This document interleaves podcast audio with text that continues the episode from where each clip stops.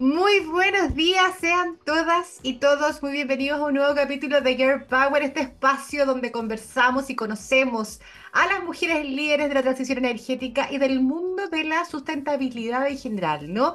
Y comenzamos esta jornada de jueves agradeciendo a nuestros auspiciadores del 2024, a Chile, nuestro Platinum Sponsor, y a RWE, nuestro Silver Sponsor, como también agradecemos a nuestros patrocinadores, el Ministerio de Energía, que nos apoya desde el día 1 de Girl Power, y a Pollux Comunicaciones, la agencia que hace posible llevar adelante y conocer a estas tremendas Girl Power todas las semanas, ¿no?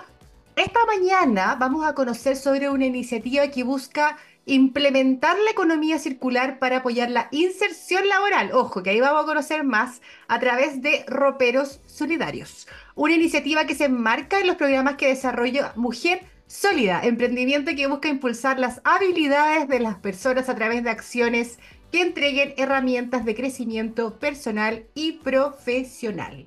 Y para que nos cuente más al respecto y podamos conocer más de estas iniciativas y de este emprendimiento, nos acompaña esta mañana la fundadora de Mujer Sólida, María Fernanda Villalobos Tocaya, por lo demás, quien nos podrá contar, por supuesto, un poquito más al respecto. Ella es ingeniera comercial de profesión, estudiante de alta dirección en sustentabilidad del MIT. La verdad es que el nombre ahí es en gringo y esa es la traducción que tiene el sitio. Fernanda, tú nos contarás bien qué es lo que estás haciendo ahí en el MIT. Académica de la Universidad de Santiago de Chile y cuenta además con las alas del G100 Global, entre otros pergaminos. Fernanda, María Fernanda, ¿cómo te digo? Bienvenida.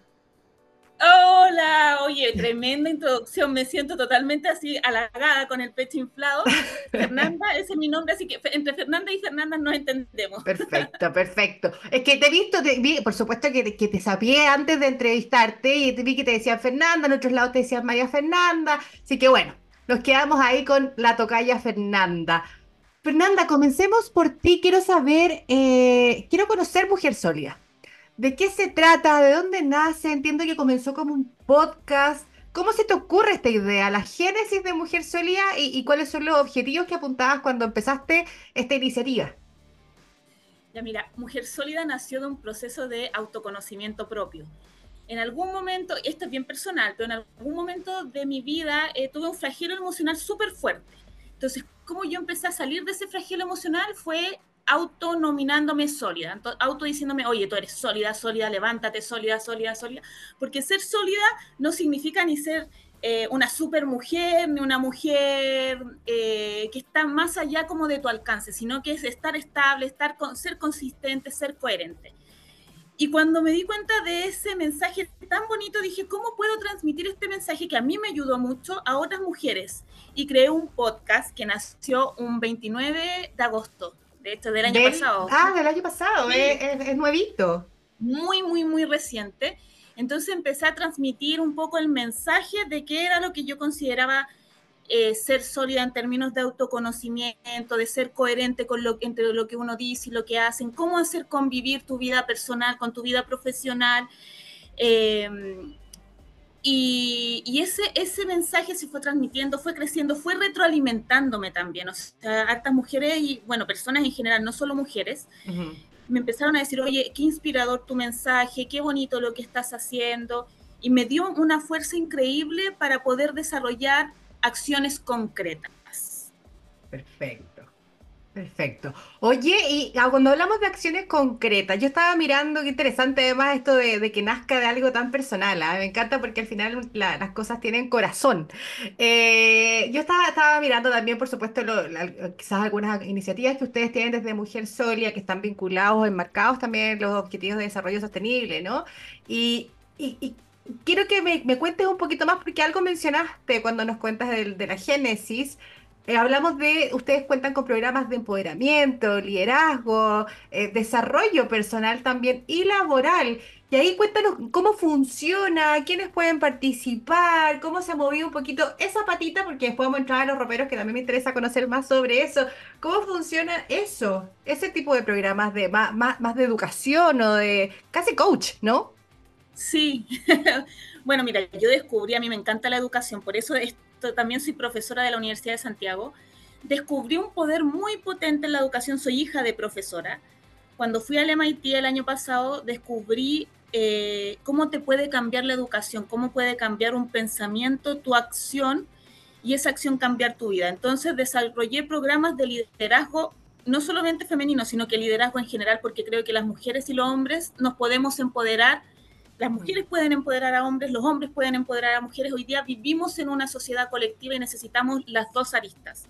Entonces desarrollé mis programas de liderazgo, de, de liderazgo que lo que hago es acompañar a las mujeres en, estoy partiendo con mujeres, pero en general a las personas en su proceso de desarrollo personal y también lo alineo con mi experiencia de marketing. Entonces, hago un proceso de autoconocimiento y también desarrollo la marca personal.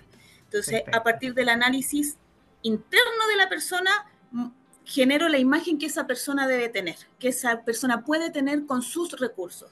Y bueno, también tengo mis programas de marketing y de sustentabilidad que van orientados a desarrollar eh, esas áreas en las startups y en, las, y en los emprendedores. También trabajo con algunas empresas, pero todo lo que es empresa está incipiente.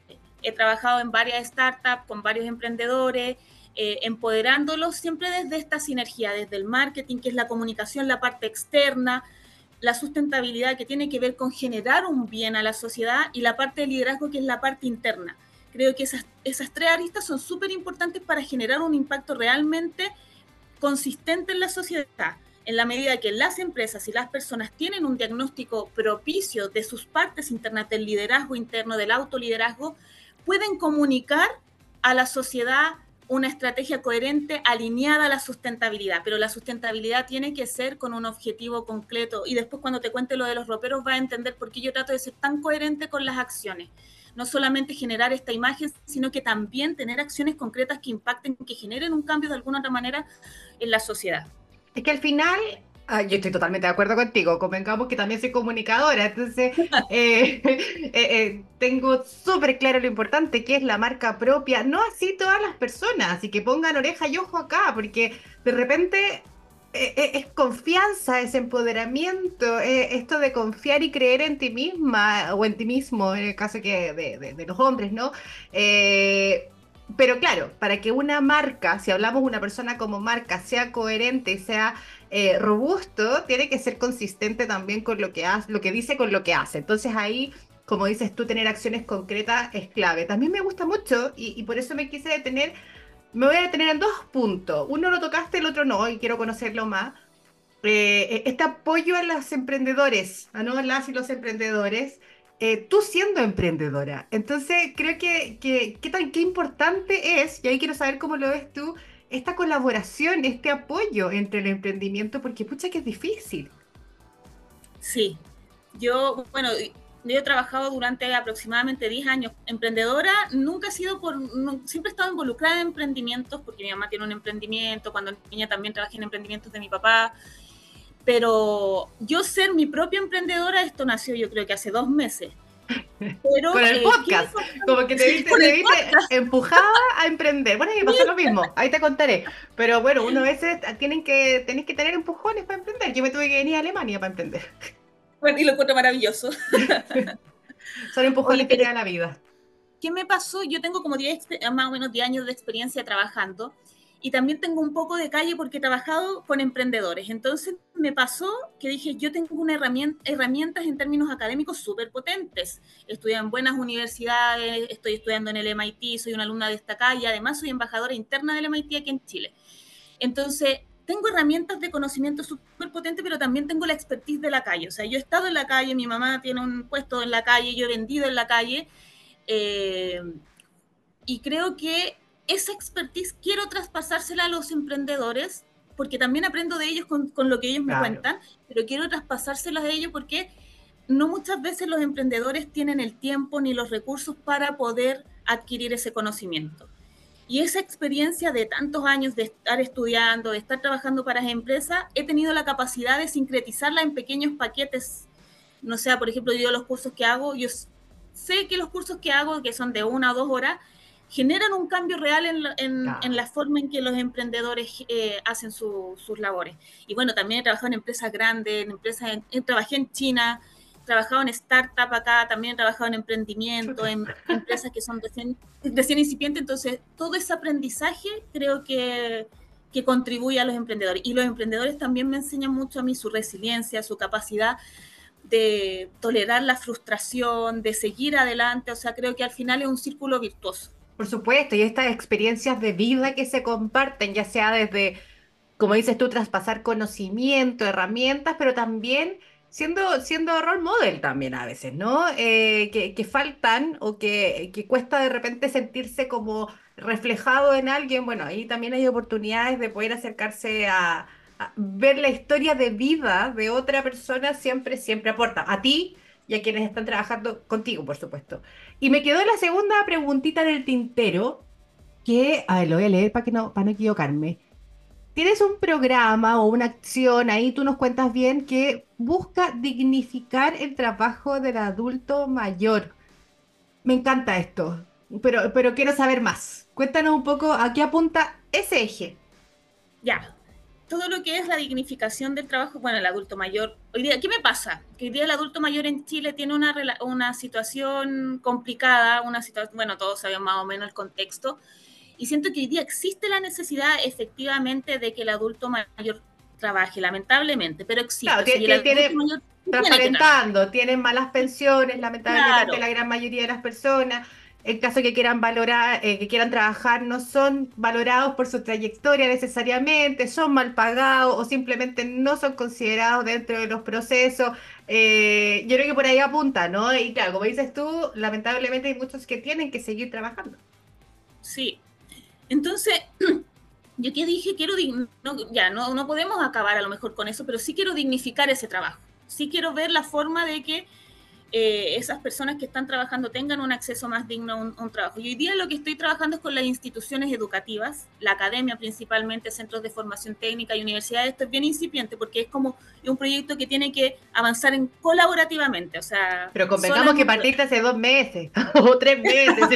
se entiende que sea incipiente, pero la, gracia está en, en ya levantar esa alerta y prender esa ampolleta.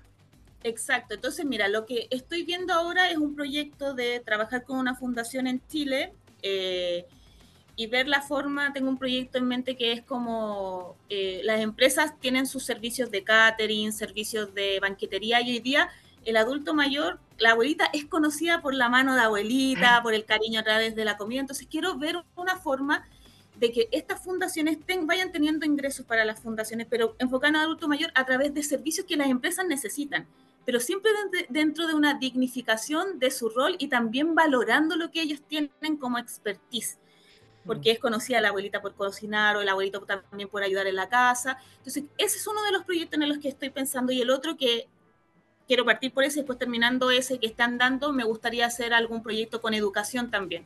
el adulto mayor tiene mucho que entregar hoy día a, a, los jóvenes, a los niños sobre todo, entonces creo que hay un bonito, una bonita forma de quizás de que el adulto mayor enseñe matemáticas, enseñe a leer, enseñe a tocar la guitarra o acompañe hoy día a los niños que también producto de que las mujeres y los hombres salimos a trabajar están desatendidos en algunos aspectos. Creo que ahí hay una sinergia que se podría generar entre adultos mayor y niños que sería bien, bien linda y enriquecedora para ambos y nos conectaría más como sociedad.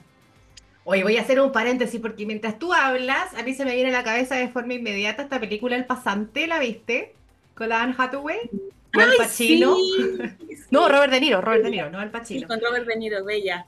Sí, apunta un poquito a eso y como que habla, bueno, yo ah, me encanta, yo soy una, una fanática de Anne Hathaway y su película. Y, y, esta en particular me encanta, no solo porque está Robert De Niro, sino porque muestra esto. Eh, y a mí, a mí me prendió una ampolleta cuando llega a, esta, a este mundo totalmente distinto al que donde él estaba, eh, al que él conocía como en su oficina, que finalmente era la misma oficina donde, no, quiero contarles toda la película porque hacer spoiler, pero, pero la práctica demuestra, eh, eh, abren este espacio de pasantías para adultos mayores donde esta persona que ya está eh, jubilada tiene un nivel de conocimiento de contabilidad, creo que era súper potente y que por supuesto que tiene mucha trayectoria y mucha experiencia y que poder apoyar a toda esta startup que, que, que lidera Hathaway yo, yo también siempre he pensado en eso. ¿ah? Yo creo que más allá, lamentablemente hay muchos adultos mayores que lo necesitan. Pero también, eh, yo lo veo a mi abuelito, porque que, que quizás no lo necesita tanto, pero pero le encanta trabajar. Yo creo que parte de lo que lo ha mantenido vivo y lo ha mantenido eh, jovial y sano es estar activo. Entonces, me, quedo con, con eso. Eh, ojalá lo puedas desarrollar y ampliar y que crezca este proyecto porque me parece que es muy, muy bonito y muy importante. Además, no nos olvidemos de nuestros abuelitos que, que nos tenemos tan dejados. Pasemos a los roperos, a los roperos solidarios, que, que es lo, lo que estás moviendo ahora más activamente, entiendo, y que tiene, como decía al inicio, vinculación con la inserción laboral de las personas. Y ahí me quiero detener porque quiero entender bien cómo este proceso que vincula economía circular, darle segunda vida a la ropa, buscas vincularlo con la inserción laboral. Ya mira, te voy a contar brevemente un poquito la historia. Eso, cuéntanos todo. El, podcast, y el podcast fue maravilloso para mí y todo, yo dije, hay tanta palabra hoy día, yo quiero más acción. ¿Qué puedo hacer yo con lo que tengo? Con lo que tengo para, para, para generar algo, algo distinto y que sea colaborativo, que no tenga que invertir tanto en términos de recursos económicos. Y eh, por un trabajo que yo tenía anteriormente, tuve, tenía muchos contactos con, con gerentes, algunos rostros, algunos famosos.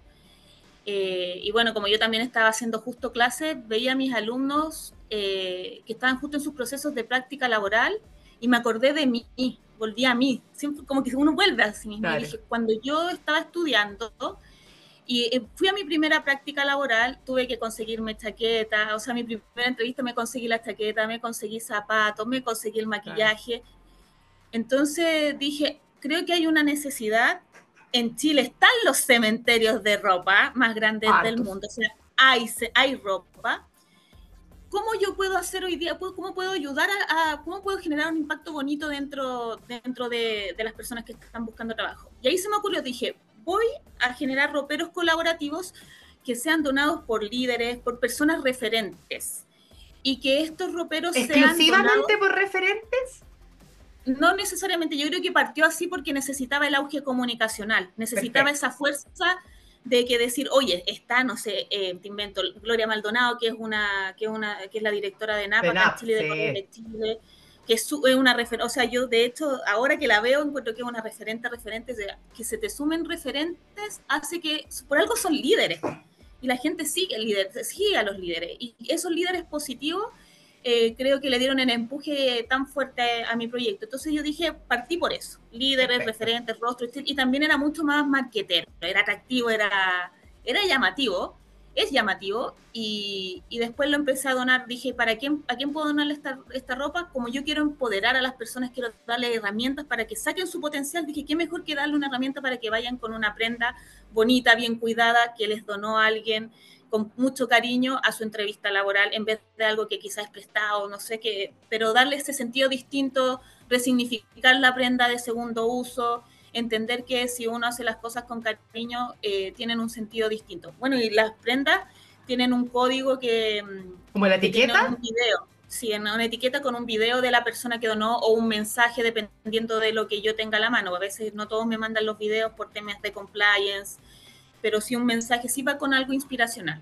Ay, eso te iba a preguntar, si, si uno, el que recibe esa ropa, sabe de quién es. Porque claro, eh, por ejemplo, lo que dices tú, cuando tienes un, líder de opinión que, que, te pasó su terno, ¿no? Eh, y que te va a servir mm. para tu primera entrevista, también tiene como una carga, como una energía de power, ¿no? Que, que, que rico saber que, de dónde vino, por lo menos ahora en esta etapa inicial, ¿cachai? Donde tú estás ahí, ahí promoviendo también como una mirada marquetera que venga de gente y rostros conocidos, ¿eh? que, uno sabe de quién viene.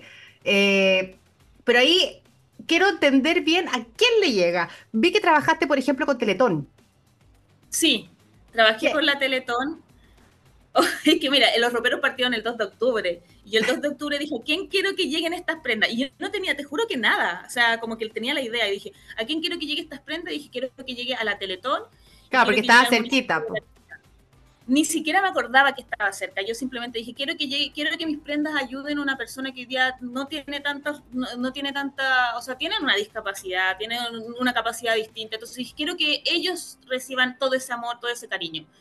Y, y ahí dije quiero trabajar con la Teletón, ni siquiera tenía un contacto en la Teletón. Y dije el 2 de octubre yo voy a, y grité en todos lados, te mueres, yo saqué post, voy a, voy a donar a la Teletón, te lo juro, sí, yo saqué, saqué gráficas, no sé qué, llamé.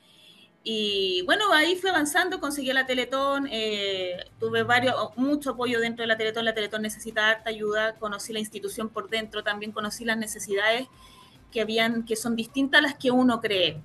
Eh, cuando fui a la Teletón, de hecho, ellos me dijeron, o sea, hoy día los que buscan trabajo no son tanto las personas que, que están en la Teletón, sino que son sus cuidadores. Ah, Entonces ahí te das cuenta que hay otra necesidad distinta, o sea, que uno de repente cree algo, pero que en verdad la gente necesita otras cosas. Bueno, y en la Teletón hay un trabajo de largo plazo que efectivamente ellos pueden contactarse conmigo y pedirme prenda en la medida que lo vayan necesitando, porque tampoco pueden tener los roperos instalados en sus instalaciones. Pero lo que sí pude colaborar, y es que como justo estaba con las prendas de líderes famosos y todo, eh, doné prendas para la Lucatón. Entonces alguno, no sé, la Maro Gómez Pablo me donó un sombrero y eso lo rifaron en la Lucatón y tuvo un impacto en, en términos económicos un poco más relevante. Eh, y lo otro también es que, bueno, participé también en un, en, una, en, un, en un remate en el mismo instituto de la Teletón, también para los días de la Teletón, que me subí, rematé unas prendas y todo, aparte de las que ya había donado, que eran como más icónicas eh, para la Lucatón. Entonces, ¿con qué me pasó con la Teletón? Que yo me di cuenta que de repente uno cree que las personas necesitan algo y no necesariamente es lo que necesitan. Claro. Uno vive en su burbuja y de repente cree algo, que también ha sido lo bonito del proyecto que de repente pienso, pensé cuando partí el proyecto que a lo mejor la gente necesitaba efectivamente esto y te vas dando cuenta que de repente necesitan otra cosa, incluso más que la prenda a veces necesitan el mensaje, el mensaje de que alguien crea en ellos, más que la, que, que la prenda. ¿Y qué, y qué bonito descubrir eso porque mucho, el mensaje es gratis, la palabra es gratis, dar una palabra de aliento a alguien eh, eh, es gratuito, entonces también he conectado con otras cosas. Ahora, cuando tú hablas, siguiendo como los roperos y, la, esta historia que nos cuentas, que la verdad hace mucho sentido, claro, quizá, bueno, la Teletón son, son niños, entonces, eh, pero tienen un entorno, tienen una familia, como decías tú, hay cuidadores, hay cuidadoras, eh, quizás tienen hermanos que están buscando trabajo y que pueden aportar, y que pueden hacer, serles súper útil esto, entendiendo la, ya la dificultad que es como acompañar a, una persona que tiene una necesidad distinta, ¿no? Tiene eh, una discapacidad. Eh, creo que es un match súper bonito. Me gusta que, que tenga, este, a mí siempre me gusta mucho estos vínculos como sociales. Y acá además le pones una patita de, sustentabilidad que por supuesto para quienes trabajamos en esto nos hace mucho sentido. Y ahí quizás vamos a seguir conversando los minutitos que nos quedan, nos quedan poquitos, pero quiero hacer que tu visión con respecto al vínculo, porque estamos hablando cómo esta iniciativa apoya a personas, ¿no? Y que, bueno, son el centro de todo, somos el centro de todo, pero también estás ayudando un planeta, el planeta que nos cobija y donde tenemos que tratar de vivir lo mejor posible para las próximas generaciones. Tú tienes una hija, Bio, ¿no? ¿Un hijo? Sí, tengo una hija de 13 años yo se sapié. Si yo siempre sapeo mi entrevista para... yo también tengo un hijo. Entonces, claro, nosotros también tenemos, o, yo por lo menos siento que tenemos este desafío de tratar de dejarles un planeta mejor o, donde ellos puedan desempeñarse y, vivir mejor. Entonces, cuéntanos un poquito de, a modo de cierre quizás, eh, tu sensación con apoyar también, con crear este tipo de aportes y, un mensaje inspirador quizás para otras personas que nos están viendo, que tienen ideas dando vuelta, que tienen idea de emprender o no, y, eh, y, cómo, qué importante fue para ti también vincularlo con los ODS, por ejemplo, y ser un aporte a la mitigación del cambio climático o la crisis climática. ¿Cómo ves tú tu aporte en esto? Mira, voy a a partir de algo súper importante y es que yo descubrí mi propósito de vida y trabajo en relación a mi propósito. Mi propósito es inspirar a través de las comunicaciones a hacer el bien. Por eso yo trabajo en marketing y por eso hago proyectos de, trabajo con proyectos de sustentabilidad. La sustentabilidad lo que busca efectivamente es que eh, con nuestras acciones, con nuestro desarrollo actual, no impactemos en la futura, en la, la satisfacción de las necesidades de las generaciones futuras. Y hoy día, independiente de que uno sea mamá, papá o lo que sea, o, uno tiene que ser un aporte porque es nosotros como especie, como seres humanos, tenemos una capacidad distinta a las otras especies. tenemos nuestra mente y tenemos la capacidad de crear, de vincular, de hacer las cosas distintas. Ya hemos demostrado durante años que somos, tenemos esta habilidad de, a través del desarrollo, no ser tan conscientes con el medio ambiente. Hoy día tenemos la responsabilidad de aquí en adelante, rápidamente, porque lo tenemos que hacer rápido, está cambiando todo muy rápido, de generar un impacto eh, positivo en, el, en nuestro medio ambiente porque es nuestro hogar. No tenemos otro hogar, no tenemos otra casa. Este es nuestro hogar para nosotros y para el resto de, la, de las generaciones. Y respecto a los ODS, yo tengo como eh, uno de mis objetivos de vida ser un aporte en los 17 objetivos de desarrollo sustentable de alguna otra manera.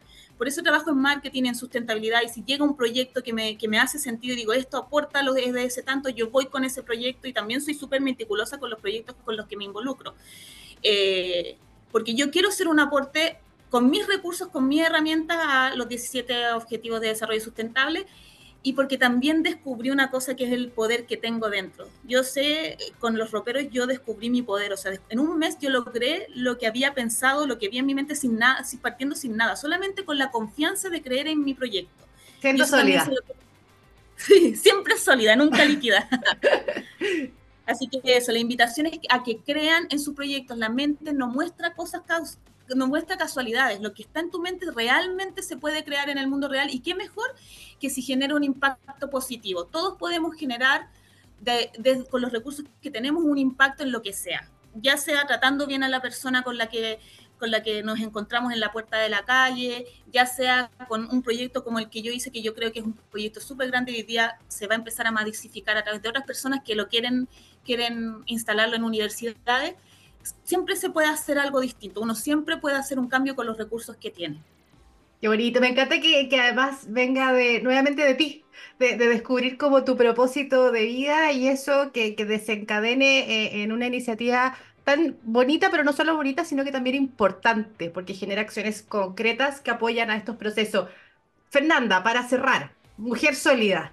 Eh, y tomándome lo que decía, finalmente todos podemos ser agentes de cambio también cómo poder colaborar o poder sumarse a los roperos solidarios que tú estás trabajando.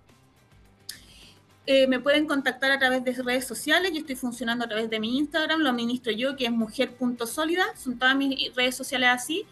Eh, ahí se pueden donar y también me pueden contactar para, eh, para ver las prendas. Yo estoy digitalizando mi catálogo a través de mi sitio web, todavía no está arriba, pero ya le tomé fotos a las prendas, hice una sesión de fotos con un fotógrafo y todo, y las voy a digitalizar para que las personas puedan, eh, puedan hacer, puedan reservar ahí sus prendas y, y coordinar el despacho o el retiro de estas.